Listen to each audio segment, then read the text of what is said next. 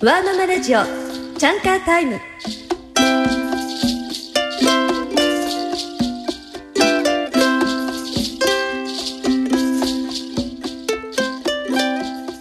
皆さんこんばんは高橋由紀です。働くママのための番組ワーママラジオチャンカータイム。子供が寝た後のママのちょっとした解放時間。チャンカータイムにみんなで集いハッピーな子育て楽しいお仕事について考えましょう。この番組ではツイッターでツイママオフ会を同時に開催しています。パソコンや携帯でツイッターにアクセスしてチャンカータイムのアカウントをぜひ覗いてメッセージをお寄せください。番組のハッシュタグはチャンカーラジオ。カタカナでチャンカーラジオです。そして番組のアカウントはチャンカーアンダーバーラジオ。CHANKA アンダーバー RADIO です。ぜひ番組のご意見やご感想皆さんがワーママとして悩んだことや嬉しかったことそしてワーママのみんなに役立つ技など教えてください。私や番組スタッフも参加していますよ。毎月1回11月までの3回シリーズの第2回目。今夜はママになったあなたへというテーマで生まれるという映画を監督した郷田智さんをゲストにお迎えします。どうぞ心身ともにリラックスしてお聞きくださいね。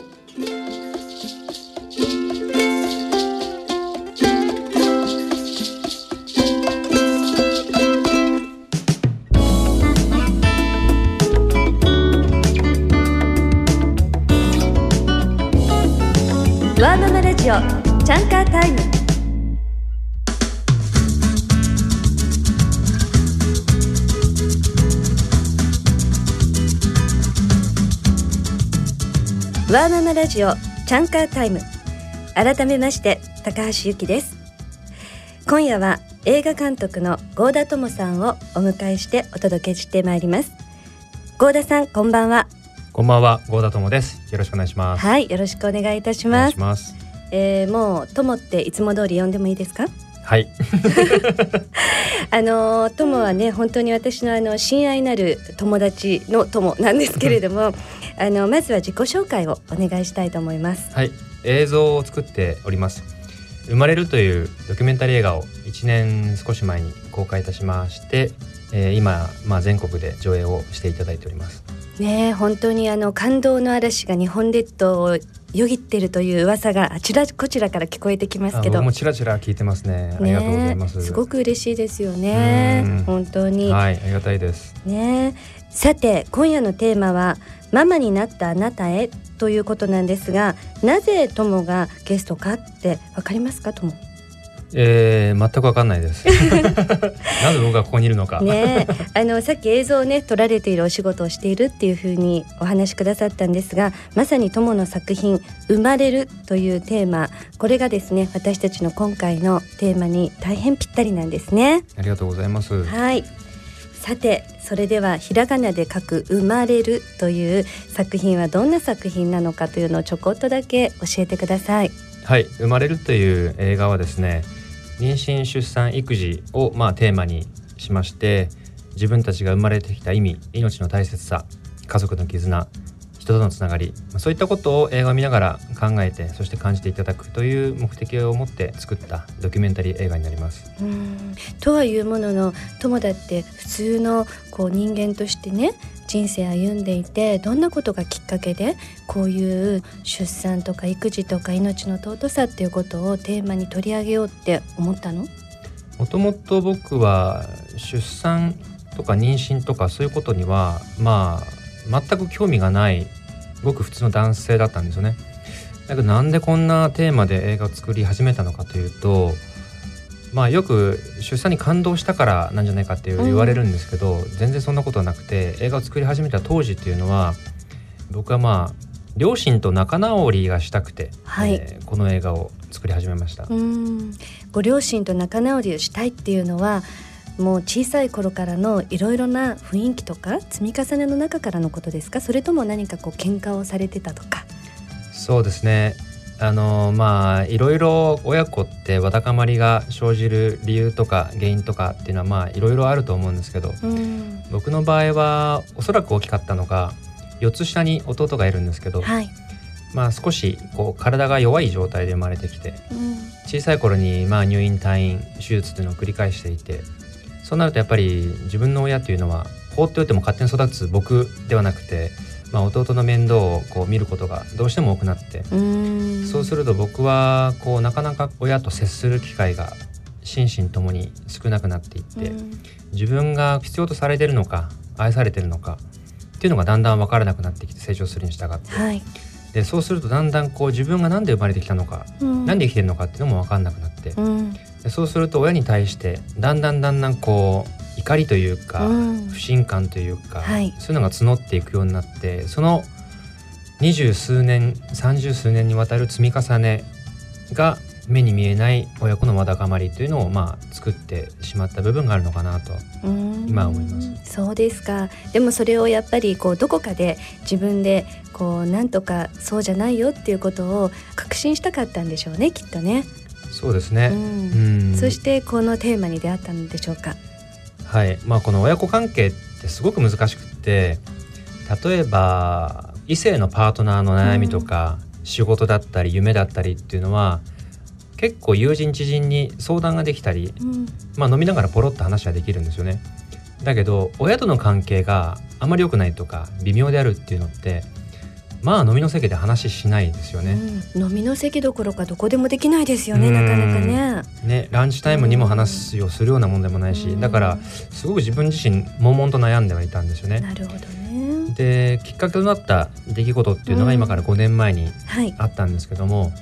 まあ、ある講演会にボランティアで撮影に行ってくれないかということで、はい、お世話になってた方に頼まれたんですよね。うん、でそれが産婦人科医の池川明先生っていう方の、まあ、講演会だったんですけども当時の僕は妊娠出産育児全く興味がなかったので、まあ、あんま乗り気じゃなかったんですよね行くの、うん、まあ、朝早いし遠いし、はい。うん、でなんか産婦人科の先生の話なんか全然聞きたいとも思ってなかったんで。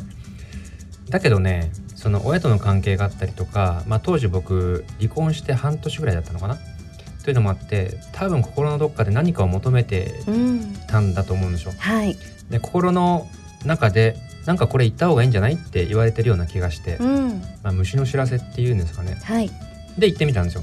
で行ってみたら池川明先生が、えー、体内記憶という話を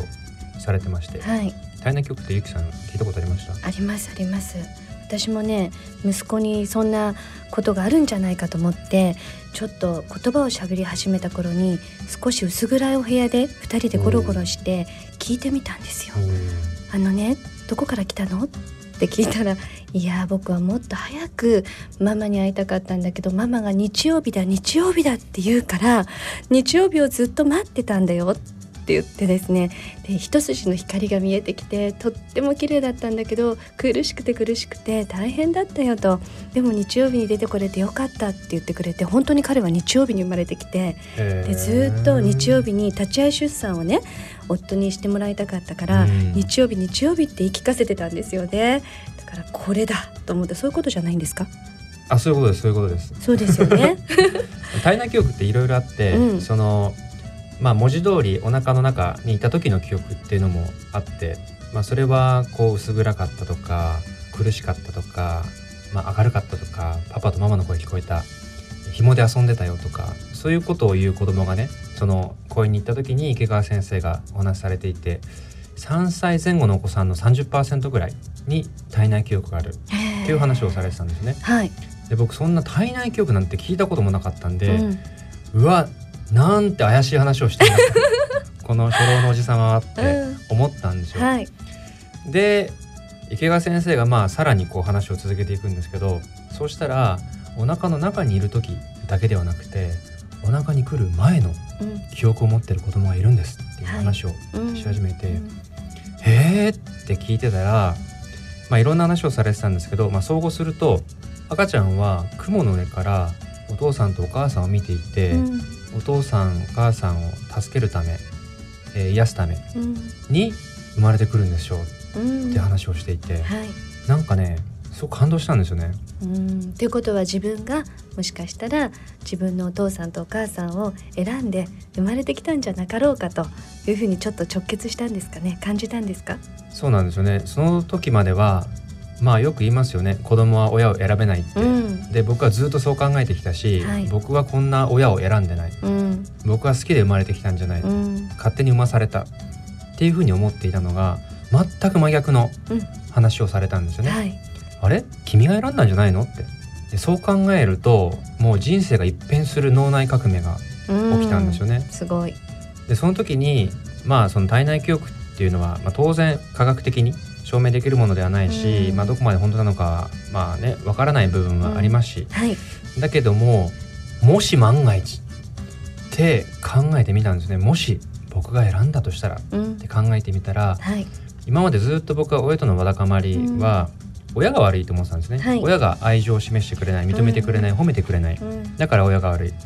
だから親が謝ってくれない限りはこの親子関係は改善しないって思ってたのがもし僕が選んだとしたら、うん、当然僕にも責任の一端はあるわけなんですよね。はい、初めてずっと親を批判してきたのが自分自身の生き方考え方意識を反省するようになって、うん、そっから心の底からこう湧き出る感情があったんですよね。はいうん、それが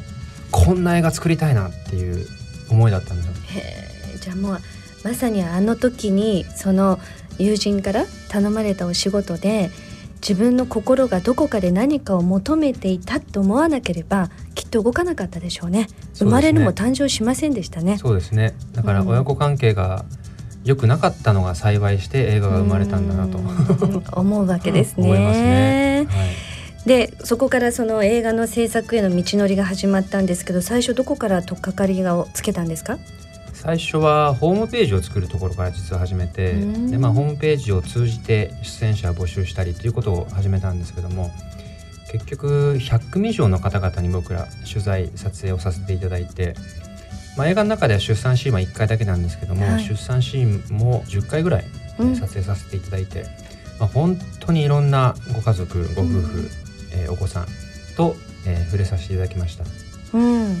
やっぱりそのたくさんの方のまさにその生きる生まれるとか命の誕生とかっていうことに触れて友自体はどういう変化を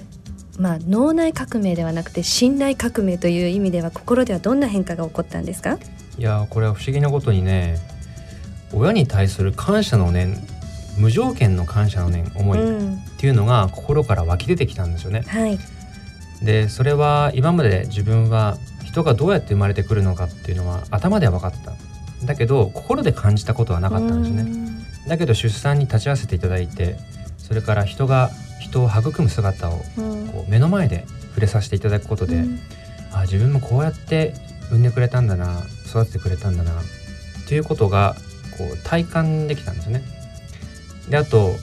人が生まれる前っていうのは、うん、やっぱどのご夫婦も期待はもちろんあるけれども不安もやっぱりいっぱいあって、はい、その入り混じる感情の中で新しい命を迎える、うん、でその迎えた命っていうのは僕が知る限りは感謝と感動と祝福で生まれてくる、うん、こういったことを心で感じる機会を映像制作を通じて得るようになって、うん、まあ、親に対する理解そして感謝という気持ちっていうのが出てきましたね。これは自分でも意外な感じだったしもしかしたらどっかで求めていたのかもしれなかったし。うんでも今のあの友が言った感謝と感動と祝福っていうねこれはあの人間がどうしてだかこう大人になっていくうちにだんだんと忘れてってしまうところだからそういった意味ではこれからママになろうママになった、えー、ママにまだなってない方みんなにこれ必要なそのメッセージがね私は生まれるに詰まってるんじゃないかなって思いました。はいありがとうございます。ね。はい。あのワーママラジオチャンカータイム。今夜は映画監督合田智さんをお迎えしてお届けしています。後半も引き続きこの映画生まれるについて親愛なる友からお話を伺ってまいります。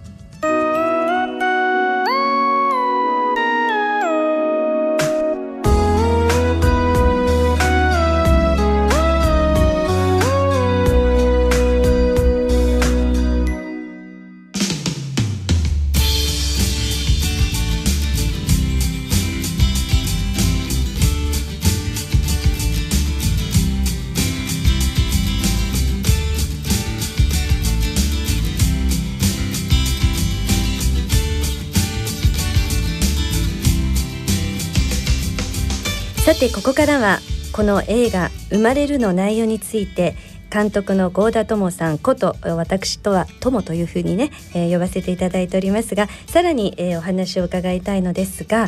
友あのやっぱりこういった出産や子育てに関するね、はい、作品っていうのはあの映画だけではなくて、まあ、雑誌でもドラマでも大体こう女性が手掛けることが多いじゃないですか。そうですねね今回あの友が男性としてこの作品を作るにあたってまあこれだけは意識をしてこういうポイントをぜひ世の中の人に共有共感をしてもらいたいなと思ったところはどんなところなんですか？そうですね。やっぱり、まあ、今おっしゃったように女性が作られることがすごく多いので、うん、まあ、たまに僕お姉なんじゃないかって言われる時が あったりするんですけど。い。やまあそんなことはなくて。ないですよ。私がちゃんと証明します。合田友はお姉ではございませんでまあ男性としてなぜ作ったかというとそもそもがそのさっきお話ししたように命出産っていうところではなくて親との関係っていうところから作ったところがやっぱり大きいのと、うんはい、なので映画の中ではまあ生命の神秘ということもそうなんですけども、うん、えー、つながりの中で人がどう生まれて生きているかというところを、うん、えー、特に集中して自分としては作らせていただいた部分はありますね。なるほど。でそれはもちろん夫婦関係でもあるし、うん、お腹の子供との関係、うん、で親との関係、うん、社会との関係で自分自身との関係、それで関係性の中でどう、えー、人が生まれて生きていくのかっていうところがまあ一点ですね。なるほどですね。でも本当に友の言う通り、やっぱり私たちっていろいろなつながりといろいろな関係性の上で、それこそ感謝と感動と祝福が生まれるわけであって、うん、一人では生まれてこれないし、うん、一人でいてももしかしたら感謝も感動も祝福もね共有共感できないかもしれないですもんね。そうですね。うん。そのあたりのこうつながりっていう部分を、はい、えー、とても大事にしながら撮ってましたね。ね、だからあの一見生まれるっていうタイトルの映画だとなんかこう全てがハッピーエンドな感じって思われると思うんですけれども私はもうね何回も拝見してますが作品のね中ではその出産死産ね、不妊とか障害とかそれこそ先ほどの体内記憶とかっていうさまざまな経験をされているご夫婦とかご家族が出てきたと思うんですが実際は4組のねご家族の方がドキュメンタリーでずっとこうオムニバスで出てくるわけですけれどもその4組のご家族との向き合いとかあの撮影をしていく中で特に印象に残っていることってありますか？そうですね。この映画は4組のご家族が主に出ていただいております。1組目がまあ、幼少期にお母さんから虐待を受けていた女性が妊娠をし、うんはい、そしてその旦那さんは、うん、えー、両親の仲が良くなかったことから親になりたいと思ってなかったという父親が命を育んでいくというストーリーが一つ、はい、2組目が出産予定日にお腹の中でお子さん亡くされてしまったご夫婦が、まあ、どう、まあ、乗り越えるというか、うん、まあ、そういうお話。はいそれからお腹の中で順調に育って生まれたものの重い障害を持ってしまった子を、まあ、とても明るく楽しく育てられているご夫婦の話、トラちゃんですね。そうですね、はい、重圧トレソミーという障害を持った、えー、トラちゃんの話、それからお子さんが欲しいと、まあ、望んだもののそして不妊治療を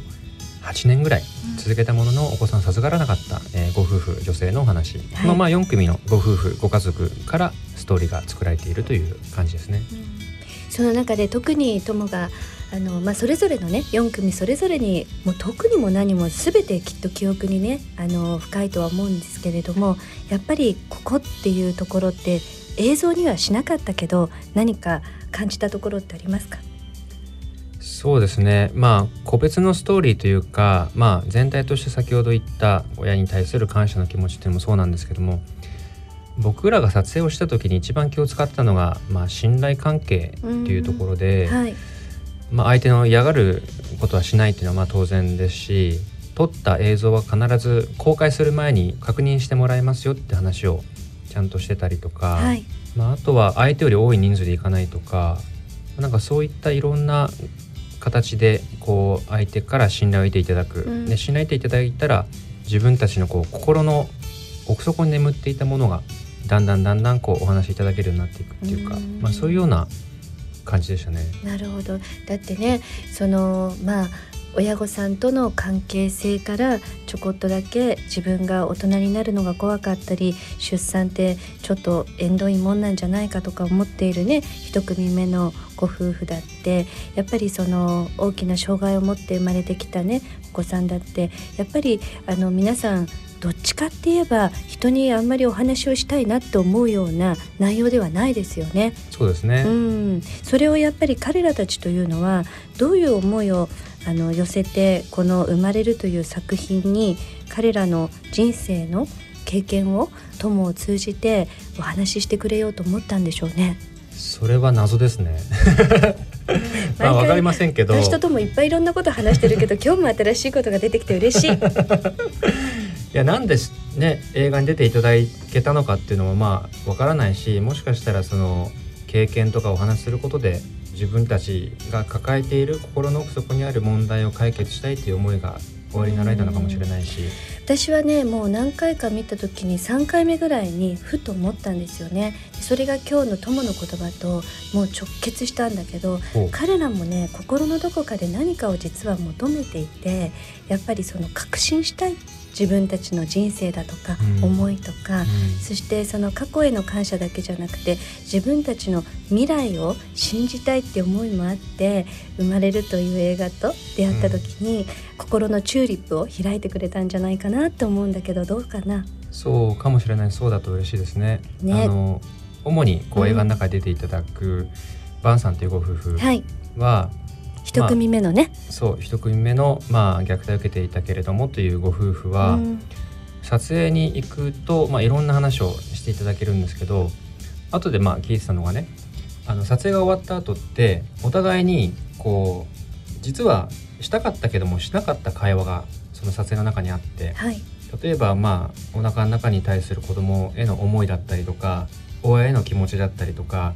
そういったところって普段の会話の中で夫婦でもあんまりしない部分があってなるほど。それが撮影の時だとするっていうので、うん、撮影が終わった後でそういえばああいう話だけどっていうのでまた夫婦の会話が生まれていって、うん、でその会話の中でさらにこう子供に対して向き合っていくっていうふうにされてたという話があったのでやっぱりこういろんなこう夫婦で対話をしていくっていうのはすごく大事なんだなっていうのを改めて思いましたね。あの本当にねこのラジオをお聴きくださってる皆さんたちにはぜひねご覧いただきたいんですけれどもなんかこう作られた作品ではないんですよね。なんかこうまさに作品が生まれてきてみんなで育んで出来上がったものっていう印象があって今まあ友がずっと言ってくれたようにあの出演者全員が心の本音をねやっぱりオープンにしてくれているってこれ貴重なものですよね本当に。そうだといいですけどね。うん。であの実際この作品をねご覧になった方々って今ではもう全国にどのぐらいいるんですかね？今ありがたいことに15万人以上の方々にご覧いただいていて、多分今年中には20万人ぐらいに到達するのではないかなと思います。すごいそれはあのお母さんだけではなくてお父さんだったりあのお子さんがいらっしゃらない方なども含めて皆さんが結構見てくださってるんですよね。そうですね。まあやっぱり多いのはママさんがとても多くて8割ぐらいなんじゃないですかね。割と小さいお子さんのいらっしゃるママさんっていうのが多くて、まあそれはまあ一つ理由というのは僕らあのママさんタイムっていうのを提唱というか推奨してまして、まあそれは何かと言いますと、こう小さいお子さんと映画を一緒に見れる会っていうのがえー、上演の時に大体行われてるんですよね。はい、で小さい子供をお持ちのママってやっぱりこう育児にまあ追われてるって言ったらあれかもしれないけれどもなかなか映画を見るっていう機会がないし、うん、しかも映画館でとかっていうのはないですよね。あんまりねウェルカムじゃないですよね、うん、こう赤ちゃんがいつ泣くかもわからないし。だけど僕ら赤ちゃんの泣き声は映画の BGM ですっていう素敵。体で、うん、赤ちゃんもママもウェルカムっていう風な感じにしたこともあって、たくさんのママに、えー、見に来ていただいてるのかなと思いますね。なるほど。でももう今年で20万人を超えようと言われるねこの作品なんですけど特に友としてこういう方に見てほしいなってまあ今のママさんタイムもそうですけれども例えば2人目不妊なんて言葉が今ねあったりするじゃないですか、うん、そういうような人には是非見てもらいたいとか何かこういう方是非っていうのありますか？僕ねあんまりね特定のこの人にっていうのはあんまりなくてそれはマーケティング的にあまりよろしくないのかもしれないんだけど 僕はねあの、まあ、とにかく子宮出身の人に見てほしい、うん、まあそれはつまり全員なんですけど。うんうんまああとはあれですね。出身者。今度私どっかで書こうかな。出身って書いてあるじゃん。よくアンケートとかで。子宮って書で何人ですか？で宇宙人とか私よく書くんだけど、そんな感じだね。子宮出身。ね、いやいやいやそういうユニークな発想がね子育てには重要なんですよ。うん。はい。子宮出身の方には。子宮出身の人にはまあみんな見てほしいなと思いますね。だからまあというのもやっぱりこう生まれること生きることつながることって別にママさんだけの問題じゃないし、うん、お子さんがいるいないにかかわらず誰にでも関わるところなのでで映画を見ていただけると多分いろんな悩みを持たれてる方が、まあ、その悩みに向き合う、うん、えー、もしたら解決するかもしれないしそもそもなんでこんなこと悩んでたんだろうっていうふうにその命の誕生の凄さを見ることによって思われる方もいらっしゃるし、うん、まあ、そういった意味でも、まあ、いろんな悩みを持たれた方、はい、っていうのに見ていただけたらすごく嬉しいなと思いますね。もうねものすごく深く共感しますその言葉に。あのうちの娘をね品川でやってた時に朝。ばばったり会いましたね。ばったりね。またそこでも。そうそう。郷田家もファミリーでねそうそう来てたんでしょあれ。で私たちもねファミリーで行きましたけどあの時うちのあの娘はやっぱりちょうどこう多感な時でね何歳？あの時ちょうど12歳じゃないかな、うん、ねだけどやっぱりあの生まれるを見てたくさんの言葉は発しないけれどもママ人生の原点だねっていうことはやっぱり感じたっていうことを言ってくれて原点が何か分かってるのかなと思いながらも でも何かねそうやって普段のね生活の中ではこう感じないものをねあの作品を見てね生まれるから感じたんだなっていうことでとっても嬉しかった。あそれは良かったです、うんね、だから今本当に友が言ってくれた子宮出身者っていうところにおいては男性の方にもね見てもらいたいしあの人という方にはみんなにぜひご縁を持ってもらいたい作品ですね。そうですね、まあママさんに見ていただいた時はほとんどの場合がやっぱり、まあ普段のこう育児に追われてしまってる部分が終わりになる方も、まあ、当然いらっしゃって例えば生まれた時の感動だったりとかっていうのはなかなかちょっとこう忘れてしまっている部分があって、まあ、そういう方が映画を見ていただくともうお子さんを早く抱きしめてチュッチュしたくなる。っていうふうにおっしゃる方もすごくいっぱいいらっしゃるし。本当そう思いますね。あとねやっぱりあの私は娘と一緒に見たら娘が私に対してものすごくねなんかこう愛が大きくなったように感じましたね。なんかすごい効果だなって。うん。だから同じなんでしょうね。もうある一定の年齢までいくとあの人が人を育むっていうところのね何か原点にこの生まれるは感じさせるものがあるんでしょうね。特にねあのこのチャンカータイムはワーママですから、こう働きながら子育てをしている気が付くと子供がもう寝返りを打っていて気が付いたら立ってて気が付いたらおしめが取れててみたいな実はね私なんか娘の記憶がそうだったのね。あまりにも忙しく過ごしすぎちゃってちょっとだけもったいないことしたなとであの生まれるを見た時によし3人目に もし恵まれたらもう本当に1秒ごとのあのその我が子の成長をもうしっかりとこう味わいながら感謝と感動で過ごしたいなって思っているのでねそんな日が来たら嬉しいなと思ってます。なのでゆきさんに三人目ができたら嬉しい。撮影しますよ。え、そう本当ですか？大変なことワーママラジオチャンカータイムを通じて私の三人目宣言ですか？すごいことになってきました。これをね聞いてくださっているママたちもあの一人目の育児に疲れちゃってるとか、いやもう二人いるからいっぱいでいいわなんて思わずにぜひもしかしたらどこかのね時代に一緒に生まれるを見た後育児を楽しめることがあるかもしれませんね。ということで今夜は合田智さん友をお招きしてママになったあなたへというテーマで映画生まれるのお話をしながら考えてきたのですがこの映画はどこで見ることができるのかということをぜひねリスナーの皆さんたちにお伝えしたいなと思います。映画生まれるはですね。実は DVD 化をしていなくって地域での自主上映会というのにこだわってやっています。自主上映会っていうのはまあどういうのかと言いますと、はい映画を見せる興行するというのを職業としていないまあごく普通の方々がうん。地域の人たちに映画を見てほしいという思いから映画を上映するという活動なんですけども。でこれをなんで僕らがこうやってるかっていうと映画をこう上映するということを通じて、地域の人たちがつながっていくという活動につながるんですよね。はい素晴らしいです。例えばまあチラシを配りするポスターを貼る、えーチケットを、えー販売する、まあ、いろんなことを通じてうんそれまでこう名前とかはよく知らなかったけれども話したことない顔知ってたけど話したことがないという人たちが映画を上映するということを通じてつながっていく。特にまあなかなかこうママさん同士もそうかもしれませんけどもはい。人と人との絆とかつながりとかできにくい、えー世の中になりつつあるのでそれがまあ映画を通じてそういったつながりを作っていただく、まあ、特にこの映画を上映していただく方々っていうのは7割ぐらいはママさんサークルなんですよね。うん。でママさんたちがこの映画を通じて生まれることだったりとか育児のことそれからパートナーシップ親との関係いろんなことを考えてそして感じる機会にしていただいてるみたいですね。ねこの間もあの私があの一つやっているマザニアという、うんあの団体のイベントでね「生まれる」を上映させていただきましたけれどもありがとうございました。いえいえいえもうあの時もねあのあの後多くの反響があってすごく嬉しかったのが男性がねやっぱり自分の人生についてものすごく深く考えたんだというあのご意見を多くお寄せいただいてうわ男性の人にとってもねやっぱり男と女しかいませんからね。ねえ子育て一人じゃできないもんね。そう。男性はね人によるんですよね。うん。女性は割とこう受け皿がこう出産育児に対する受け皿がこう終わりになる方が多いので、うん。この映画がこうスッとくる人が多いんですけども男性はもう本当に人によっては見ても何も感じない方もいらっしゃるし、うん。でも感じる方はこうすごいショッキングっていうか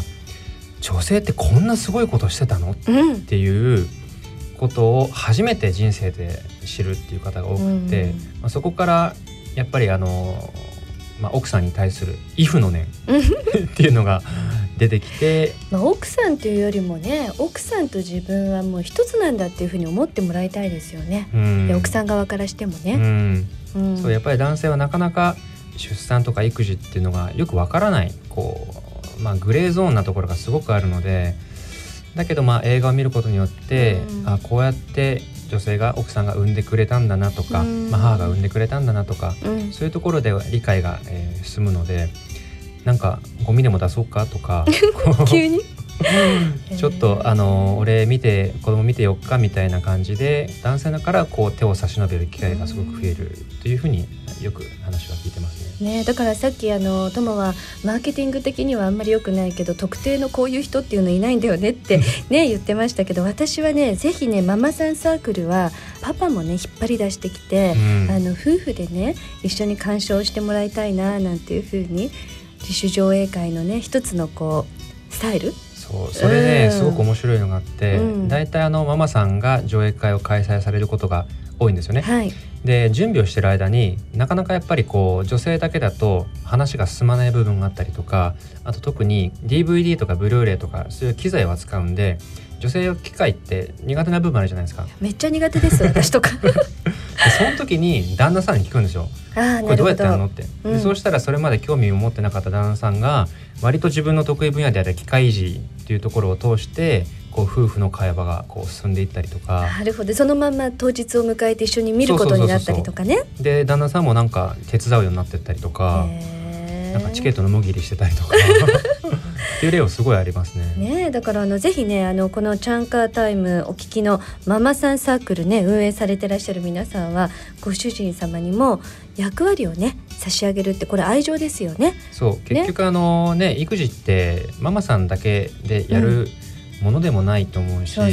大変ですからね。ねえ。うちもあの映画公開と同時に実は娘がうん。生まれて、知ってますよ。もう公開もドキドキなのに 出産もするって聞いた時にはもうダブルハッピーでしたけどね。いやもう本当にね忙しくてまあ幸せな時だったんですけど今うん。1歳と10ヶ月なのかなこの放映の時には。はい。でまあそんな娘をあの僕も、えー一生懸命育ってるんですけどやっぱりね一つの命を産み育てるのってとても一人でやるようなものでもないし、うん。女性だけにさせちゃいけない部分あのそれはあの悪い意味ではなくてね、はい、あのものすごいこれはあのサポートが必要なうん。仕事だなと思うし、うん、まあ、翻って僕は子育ては国育てだと思うようになってい素晴てらしい。国ってね一人一人の人間の相対なわけで、国が発展するためにはやっぱり一人一人の人間が育たないといけない。はい、で一人の人間が育つためには何が一番大切かって言ったらやっぱりそれは育児、えー親との関係親からの愛され方がすごく大事だと思うのででその主要な役割を担っているママさんが孤独に陥ってどうしたらいいかわからなくってサポートもなくうん育児を続けるというのはこれはまああまりよろしいことではないと思うんですよね。その通りですね。もう母親になり母親業をできるということは私ね宇宙で一番美しく一番重要な仕事だと思うんですよね。うん。だって友だって私が知ってる限りでどんどんライフスタイルが変化してっちゃってそう、人も OS が変わったみたいだよね。うん、特に早起きになりましたしね。でも幼児はちょっと早すぎるんじゃないの？で僕娘が生まれてからうん大体娘7時ぐらいに起きるんですよね。でそのぐらいに起きるとなんかその日にやんなきゃいけないことがあるとそれにもこう頭がいっちゃうから、うんなかなか娘と向き合えないなって思ったんでしょなるほど生まれてすぐの時に。はいだったら娘が起きる前にちょっとね仕事を済ましてたらいいんじゃないかなと思ってそれでね4時ぐらいに起きて で仕事を2時間ぐらいして。ええ。でそうするとねこう結構晴れ晴れとしてこう娘と一緒に向き合える。なるほど。っていうふうに思ってそこからね、うん。9時に寝て4時に起きるという生活に。なるほど。修行僧のようになります。修行僧。でもまああのそうじゃないとやっぱり心のどこかに気ぜわしさっていうのを抱えたまんまだとなかなか子供と向き合うって言っても難しいですよね。ね。だから本当はあれよね世の中のお父さんとお母さんは時間軸をガラッと変えて、子育てを一緒にまあ子育ては自分育てだとかよく言うじゃないですかね。うん。だからそういうふうにする国にしていきたいですよね。そうですね。もうそれがもう何よりだと思いますね、うん。僕はまあ映画を作らせていただいて僕は仕事としてはこの映画作り映像作りっていうのは自分にとっては世の中で一番幸せな仕事ではあるんですけどもただね仕事をするということと子供を育てることってどっちが大事でどっちが楽しくてどっちが刺激的かっていうと残念ながら映画作りというよりもやっぱり娘を育てるということ以上に感動的で刺激的なものはやっぱないと思うんですよね。うんでまあただねこれって感動的で刺激的で癒しのあるものかと思えば逆にこうストレスフルになる可能性もすごくあって、そことのこう表裏一体のね。表裏一体なところがあるんですよね。うんでそれっていうのはやっぱり旦那さんのサポートがやっぱり僕は一番だと思うし、うんまあもしくは親のサポート社会のサポートいろいろなサポートが必要だと思いますけどもやっぱり男にとってもこう育児に参加するというのはすごくいいことなんじゃないかなと思いますけどね。そうですね、じゃあまずは行動に移していただくということであの自主上映会に話を戻しますが自主上映会の開催の仕方というのはどういうふうに申し込めばよろしいんですか？インターネットでひらがなで生まれると入れていただくと、うん。まあ公式ホームページが一番上に出てくるのででそこで上映会っていうコーナーがあるので、まあはいそこをご覧いただくと、まあ、いろんなところが場所をどうやって予約してとか、うん。えーどういう日程でとかどうやってまあ集客をしてとかいろんなことが書いてありますのでそれをご覧いただけるといいんじゃないかなと思います。はい。わかりました。ありがとうございます。まあ子育ては国育てだとうん。いうところまでね、話があの飛び出てきてお話は尽きないんですが最後に友からこのチャンカータイムを聞いてくださっているワーママ働くママたちへのメッセージをいただけますか？メッセージですか、はい子供を育てるということだけでもものすごい仕事をされてらっしゃるのに社会的にも世の中にこう仕事を通して貢献されてるっていうのはこれはねもう本当金メダルをあげてもいいぐらいお。すごいことをそうですね。ワーママの方々はされてるなと思うんですよね。うんうん。だからそれをなんとかこう報いるようなものにしていただきたいし、やっぱりあの素晴らしいことをされてらっしゃるっていうふうなことで、まあ、僕からも感謝を申し上げたいとはい。思いますし、素敵、ですね。うん、やっぱりあのえ友の奥様とも子ちゃんってね呼んでますけれどもこの映画「生まれる」を一緒にね制作されてきた名プロデューサーですよね、はい。牛山智子さんですか、はい。ねあのそんなともちゃんだってワンママじゃないですか。そうですね。ね、うん。彼女を見ていてもやっぱり何か感じることってありますか？そうですね。やっぱり僕は妻と一緒に仕事をしているので奥さんでもあり母親でもありそしてビジネスパートナーでもありっていうところがあってまあうちと一緒じゃないですか。そうそうそうそう。うん。だから、あのゆきさんを参考に頑張りなさいって いつも話してるんだけど。いや今汗を拭いてますけどね。参考にされるほど大したことはしてないんですけどね。でも僕あの、まあ、男としてねえー、と育児で一番大事なのってやっぱり僕は奥さんをサポートすることが男の一番大事な役割だなと思うんですよね。うんというのもね、まあ、残念ながら僕おっぱいがないんですよ。はいおっぱいがない限りは男性は主要な役割をこう担いにくい担い得いないのねそう、まあ、うん特に幼少期の頃はね。で僕らが何ができるかっていうと一番できることでさらに旦那しかできないことって奥さんのサポートしかないんですよね。うんだから僕はねあのでこの奥さんのサポートをにこだわって僕は実は1年数ヶ月の育児をしてきたんですよ。はい、あのもちろん娘と向き合ってもそうなんですけど、うん。でねあの妻が喜んでくれることって、うん。実はね3つぐらいしかないんですよね。うん。なんかいろんなことやんなきゃいけないって思うんだけど、はい。でもね3つのことだけしてれば妻が幸せで育児もしてくれるっていうことに気づいたので聞きたいですね皆さんね。ここからはい、い、いですか？皆さんスタンバイしてくださいね。どうぞ。これ僕はねあの、ちょっとダサい名前なんですけど、えっとテル法と呼んでいて、はい。英語のね TEL なんですよ。う。ん。で最初の T が、えー、とタッチと呼んでるんですけど、はい。まあ触れられるほどそばにいるっていうこと。はい。やっぱこれ育児にしてもパートナーシップにしてもあの時間的に肉体的にやっぱそばにいるということがないとうん。何もできない、離れていててもまあ多少はできますけどやっぱり現実的に近くにいてほしいって思ってらっしゃる奥さんうん。がすごく多いと思うし、それはまあ、どの女性も同じだと思うんですよね。そうですようん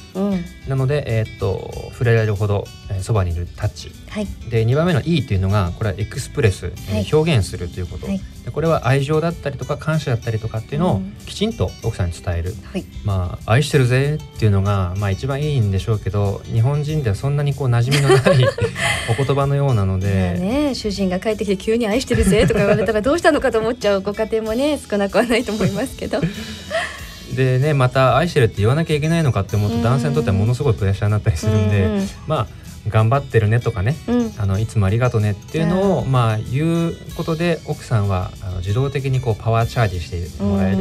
ていうところがあるようなので、まあ愛情感謝を表現する express。はい。で3つ目がうん。これもしかしたら一番大事なのかもしれないんですけど、うん。 listen の L なるほどね。話を聞くっていうこと。はい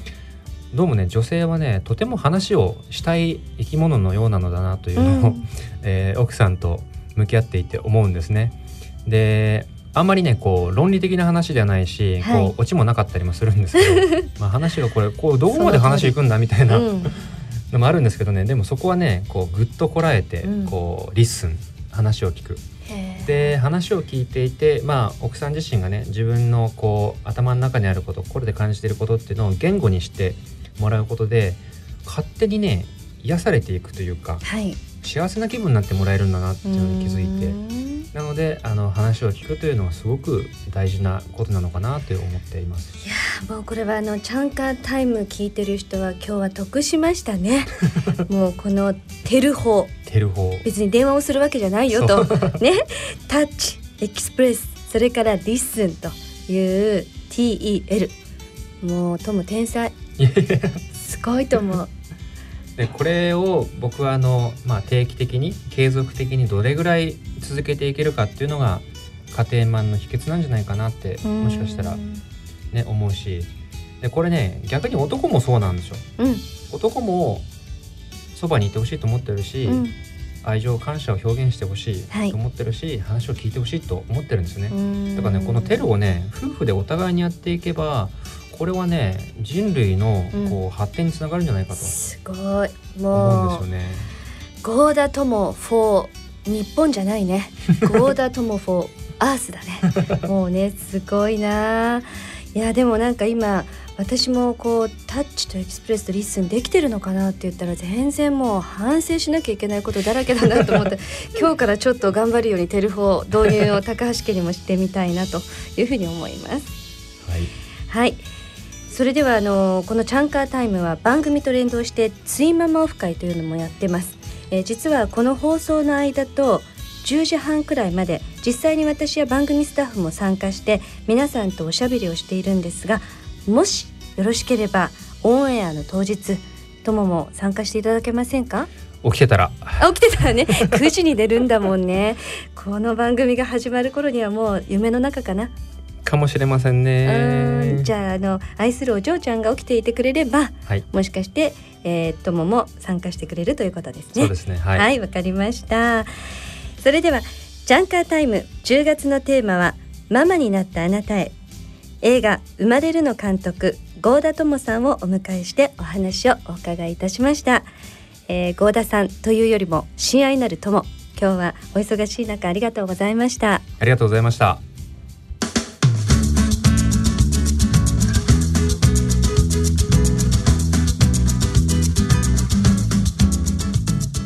今日は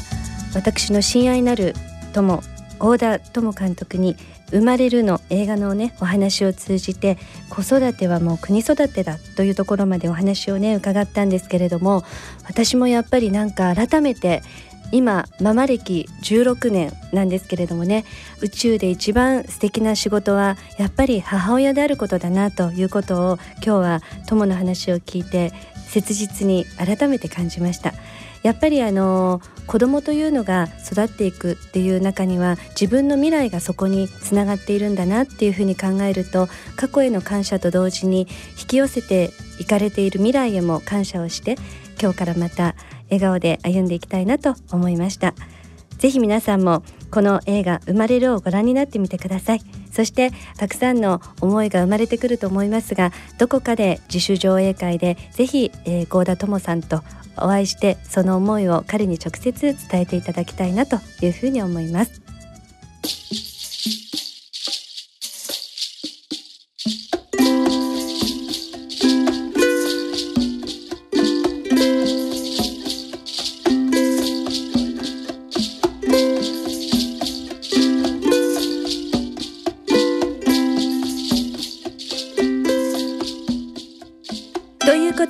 今回のワーママラジオチャンカータイムいかがでしたか？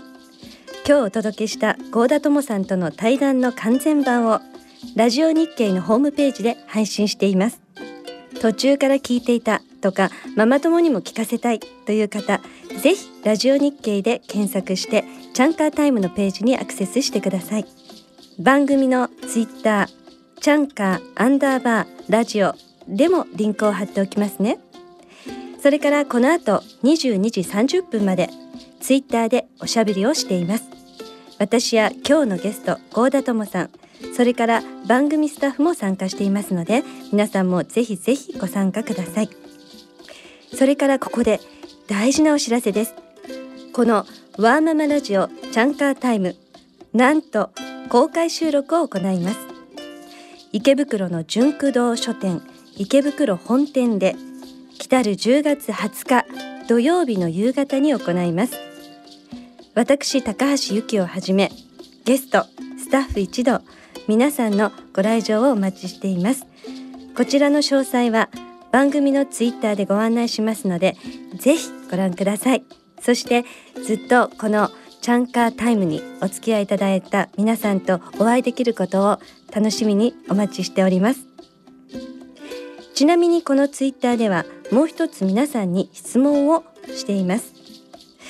実はですねこの番組のプロデューサーがですねなんと授乳時期におっぱいをあげておっぱいあげっぱなしで宅急便の人が来た時に「はーい」って言っておっぱいポロリンの状態で出てしまったというような大変面白い子育てエピソードねあのこの収録中に聞かせてくれたりするんですけれどもぜひ、えー、皆さんのあなたの面白出産子育てエピソードを教えてください。それではワーママラジオチャンカータイム。そろそろお別れの時間です。次回は11月13日火曜日夜9時30分からの放送です。また皆さんにお会いできることを楽しみにしております。お相手は高橋由紀でした。